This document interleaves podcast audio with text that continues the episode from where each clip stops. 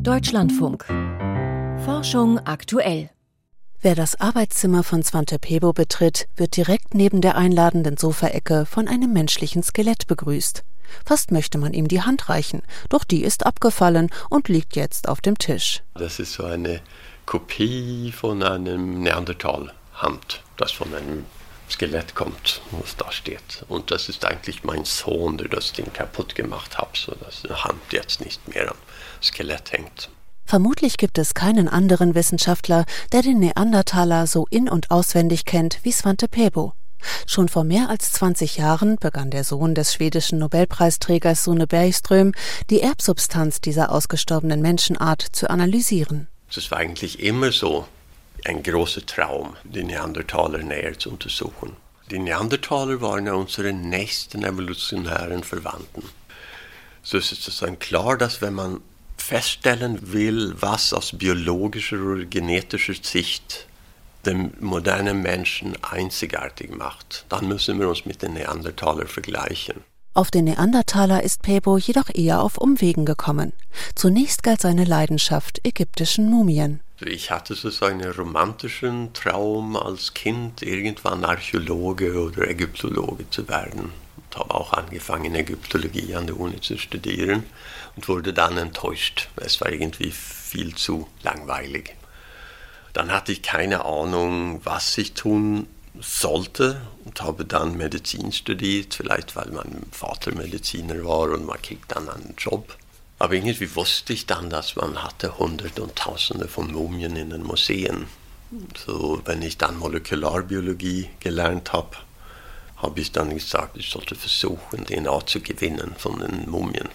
1984 gelang es Svante Pebo in Uppsala tatsächlich, unter Mikroskop Erbmaterial aus einer 2400 Jahre alten Mumie zu isolieren. Auch wenn die DNA möglicherweise eine Verunreinigung war, sein Ehrgeiz war geweckt und er versuchte, auch aus den Fossilien ausgestorbener Tierarten DNA zu extrahieren. Weil das ambitioniert und wegweisend war, ernannte die LMU München den Schweden 1990 zum Professor für allgemeine Biologie. Als es ihm dort erstmals gelang, DNA aus Fossilien zu gewinnen, wagte er sich an den Neandertaler. Doch immer wieder waren die Erbgutschnipsel verunreinigt, die der Paläogenetiker aus den Gewebeproben der Frühmenschen isolierte. In jahrelanger Arbeit verfeinerte er die Prozessschritte, bis Mitte der 1990er Jahre endlich der Durchbruch gelang. Also das größte Emotionen kamen wir eigentlich in 96, wenn wir die ersten Neandertal-Sequenzen bekommen haben. Da haben wir sofort erkannt, dass das waren Menschen ähnlich, aber nicht identisch mit jetzt lebenden Menschen.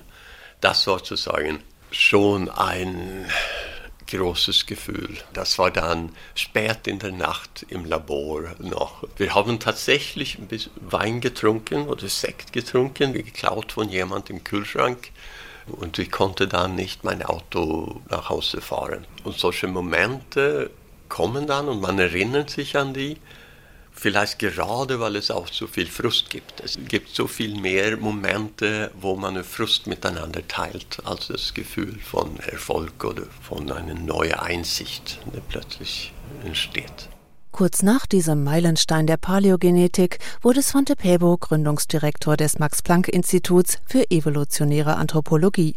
Das war 1997. Es war natürlich eine einzigartige Chance, die wir bekommen haben ein neues Institut zu gründen hier in Leipzig.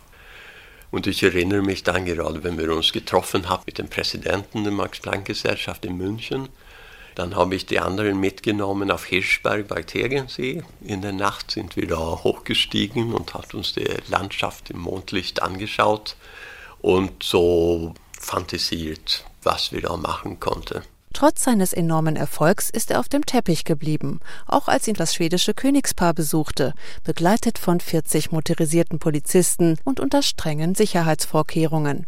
Seine schwedischen Holzschuhe und die geliebten Outdoor-Klamotten wird er an diesem Tag zwar ausnahmsweise zu Hause gelassen haben, doch ansonsten ist er sich und seinen schwedischen Wurzeln treu geblieben. Auf dem Dach des Instituts ließ er eine Sauna errichten und in der Eingangshalle eine vier Meter hohe Kletterwand für kreative Afterwork-Meetings mit seinen Mitarbeitern. Sein Arbeitgeber, die Max-Planck-Gesellschaft, erfüllte ihm seine extravaganten Wünsche. Wer einen Weltstar der Wissenschaft halten will, muss ihm eben auch etwas bieten.